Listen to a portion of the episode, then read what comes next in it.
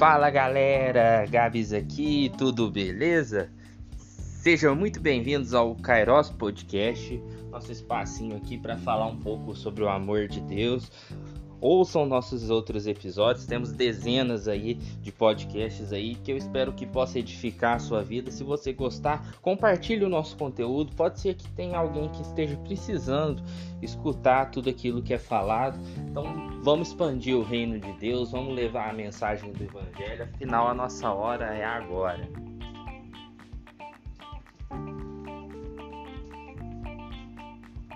E hoje começamos com o primeiro episódio de 2022.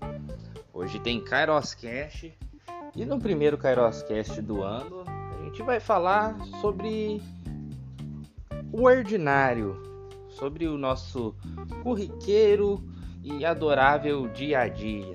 Então, vem com a gente, que tá muito bacana o episódio de hoje.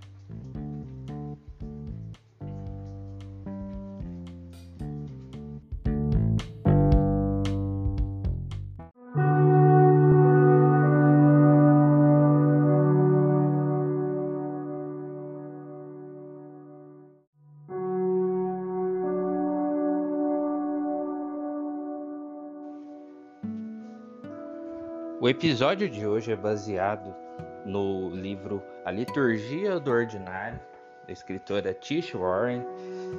E esse livro fala sobre um pouco de atrelar a vida cristã às nossas práticas mais corriqueiras do dia a dia. Eu escolhi esse livro para a gente abrir o primeiro episódio do ano, justamente porque fala sobre rotina. Quando a gente vira para o novo ano, a gente faz uma centena de metas. E hoje, no lançamento desse podcast, quando já faz mais de duas semanas que começou 2022, talvez algumas das suas metas você já não tenha cumprido. Falando por mim mesmo, eu tinha estabelecido como uma meta de que eu não iria tomar mais refrigerante nos dias de semana, nos dias úteis, eu diria, de segunda a sexta, eu não queria tomar mais refrigerante. Deixaria o refrigerante somente para o sábado e para o domingo, né? Fazer o famoso dia do lixo. Porém, vocês acham que eu comecei a colocar isso em prática? Não, não comecei ainda. E talvez eu nem coloque, embora eu precise disso, porque a gente está falando de saúde. Bom, fato é que a gente faz as nossas listas de metas loucas lá, muitas vezes sabendo que a gente não vai cumprir. E é importante a gente estabelecer metas, criar objetivos, né, para que a gente faça no decorrer do ano. Pois bem, quando a gente começa um dia, a gente também traça os objetivos do dia a dia. Mas qual é a primeira coisa que você pensa no seu dia quando você abre os olhos? Você pensa no trabalho que tem que fazer, que você tem que correr, arrumar as crianças, arrumar as coisas. Geralmente você colocou o despertador para despertar é, 6h50 da manhã, falando, pô, amanhã eu vou acordar mais cedo, vou entrar no trabalho às 8, só que dá pra mim tomar um café da manhã legal. E aí o celular toca, desperta às 6h50, você coloca mais 10 minutinhos, e aí você coloca mais 10, mais 10, e você acorda 7 e 50 tendo que correr para começar a trabalhar em breve. É bem isso mesmo, né?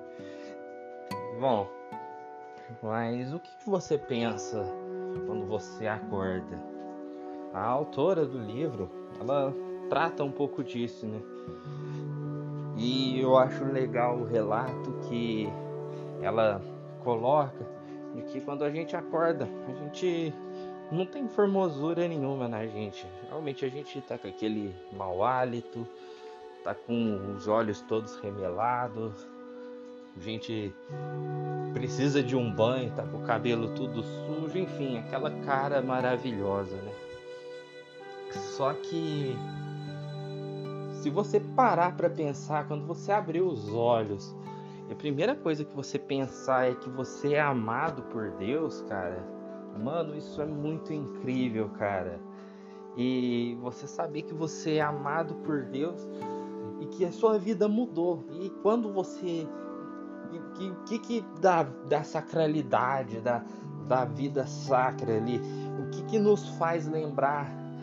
O que, que nos remete isso todos os dias quando a gente acorda? Uma das primeiras coisas que a gente faz, desde que você seja uma pessoa higiênica, é claro, é lavar o rosto.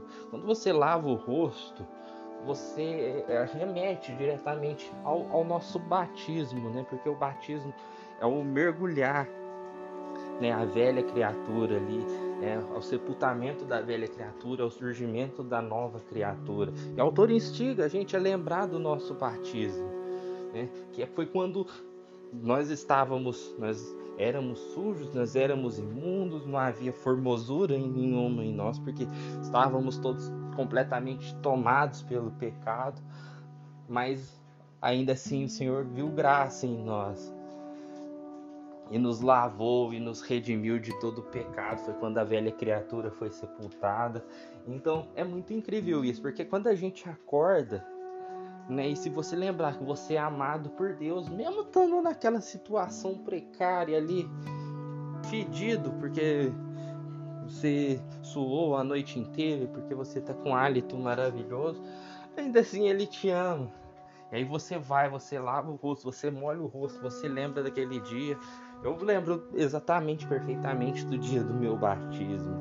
Eu acho uma coisa bem louca assim, que eu não queria ter essa memória, né, atrelada ao dia do meu batismo, porque foi um dia muito triste. É, e foi o dia 16 de dezembro de 2012 que o mundo não acabou, mas aconteceu uma coisa tão triste que seria equivalente a isso, que foi exatamente o dia que o Corinthians foi campeão mundial. uma tragédia. Mas eu, eu lembro muito bem do meu batismo, sabe? Que eu fui me sentindo completamente inseguro, porque assim, eu nasci na igreja, né? eu cresci na igreja, só que eu tinha muito aquela uma consciência assim de que eu não queria batizar para depois me desviar, né? Então assim, a gente já tá já tava com uma mentalidade assim, tipo assim, eu quero experimentar o mundo. E ali eu fui me sentindo pressionado ali, eu ali com 17 anos de idade mais ou menos ali, eu fui por livre e espontânea vontade, eu me batizei. E depois que eu batizei, eu errei muitas vezes e erro todos os dias. Mas a questão do batismo em si, não é que você nunca mais vai errar, mas é que o batismo marca, é um, um rito, sabe? Quando você ali muda a sua história, sabe? É quando você sai da obscuridade. A Bíblia relata o nascimento de Jesus no Natal e fala da do, da ida, da fuga para o Egito, até que ele volta após a morte de Herodes, mas não fala da adolescência de Jesus, nem do início da vida adulta de Jesus. Todas essas partes ficam no escuro nos evangélicos, nos evangelhos evangélicos. Bom, é, e João é até mais radical, porque João já começa com o primeiro milagre de Jesus, né, com a festa a festa de casamento, os outros evangelhos falam da passagem do nascimento e depois já partem aí para o batismo de Jesus, enfim. Ele foi apresentado a partir do batismo. Todavia, o Jesus, com seus 30 anos, que é quando ele é batizado e inicia seu ministério, teve uma jornada ali até ele chegar àquele presente momento. E esses dias que ninguém viu esses dias onde ninguém estava presente foram eterna e a gente não tem nenhum relato bíblico nisso, mas a gente só sabe que Jesus estava ali naquele exato momento, naquele presente momento. E esses dias que ninguém viu foram extremamente importantes para a nossa história de redenção, porque foi o que preparou Jesus para que ele chegasse para que ele chegasse aos 33 anos e ele fosse crucificado e ele lhe dissesse: Pai, entrego em tuas mãos o meu espírito, está consumado. Sabe, a gente fica na espera de grandes momentos, a gente fica na espera de grandes coisas. Quando virou o ano, eu pensei em muitas coisas que eu queria fazer, como onde eu quero viajar nas minhas férias, o que, que eu quero comprar, as coisas. E todos esses momentos são importantes. Mas existem aqueles dias que são os dias ordinários, que são os dias comuns. Aqueles dias que ninguém tá te vendo, mas Deus tá te vendo, cara. Isso você só vai conseguir chegar, usufruir, conquistar. Você só vai conseguir isso se você ter uma vida, uma fé saudável, se você ter uma vida cristã fundamentada nas escrituras, fundamentada na palavra. E para isso é necessário atrelar ao nosso ordinário a fé cristã. A gente não pode ficar restritos a uma vida de ir na igreja somente aos domingos, ou só ir na. Eu, tem gente que vai nos cultos da semana também, é, mas a gente não pode restringir a nossa vida cristã é algo que a gente vai falar muito disso aqui no Kairos Podcast esse ano. É um dualismo, porque não existe dualismo, cara. A gente precisa reconhecer o senhorio de Cristo em nossas vidas. Não existe duplicidade, não existe vida dupla, não existe a vida secular e a vida cristã que você faz na igreja, suas práticas dentro da igreja, dentro do templo. Tudo é dele, tudo é para ele, porque dele, por ele, para ele são todas as coisas. Então Deus está com você. Naquele dia que você simplesmente só trabalhou, só pegou chumbo grosso no serviço, chegou em casa, comeu alguma coisa e dormiu.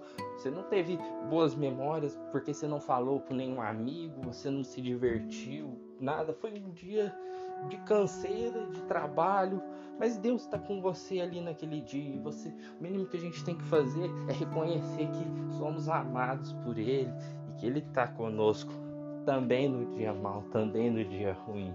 Porque para que a gente possa chegar nos dias de glória, né? A gente precisa passar por esses dias. É como dizia um profeta: histórias, nossas histórias, dias de luta, dias de glória.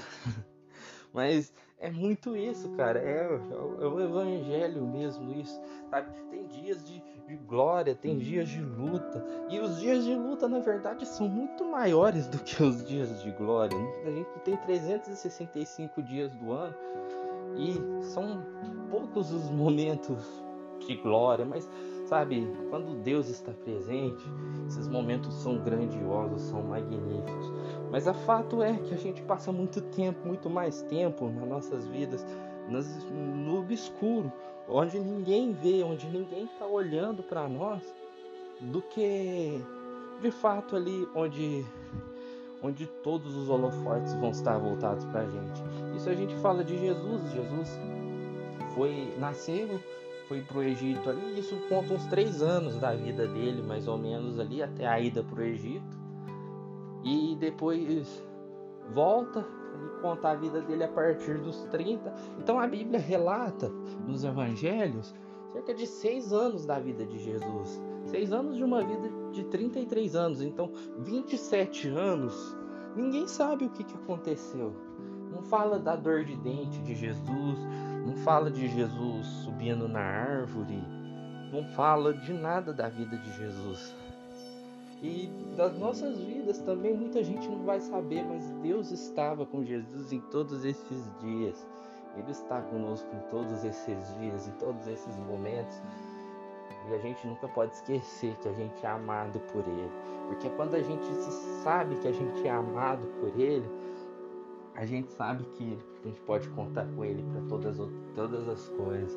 Quando a gente reconhece o senhorio de Cristo nas nossas vidas, a gente sabe toda a importância que ele tem para nós e que estamos vivendo, nos preparando, porque somos o tempo todo preparados, forjados para o grande momento ali que o Senhor tem reservado a todos nós, sabe, para a história de redenção que assim como Cristo trouxe as nossas, a nossa redenção Deus está nos preparando aí para coisas grandiosas, para coisas extraordinárias. Então, viver o ordinário é extremamente importante para que a gente possa chegar no extraordinário.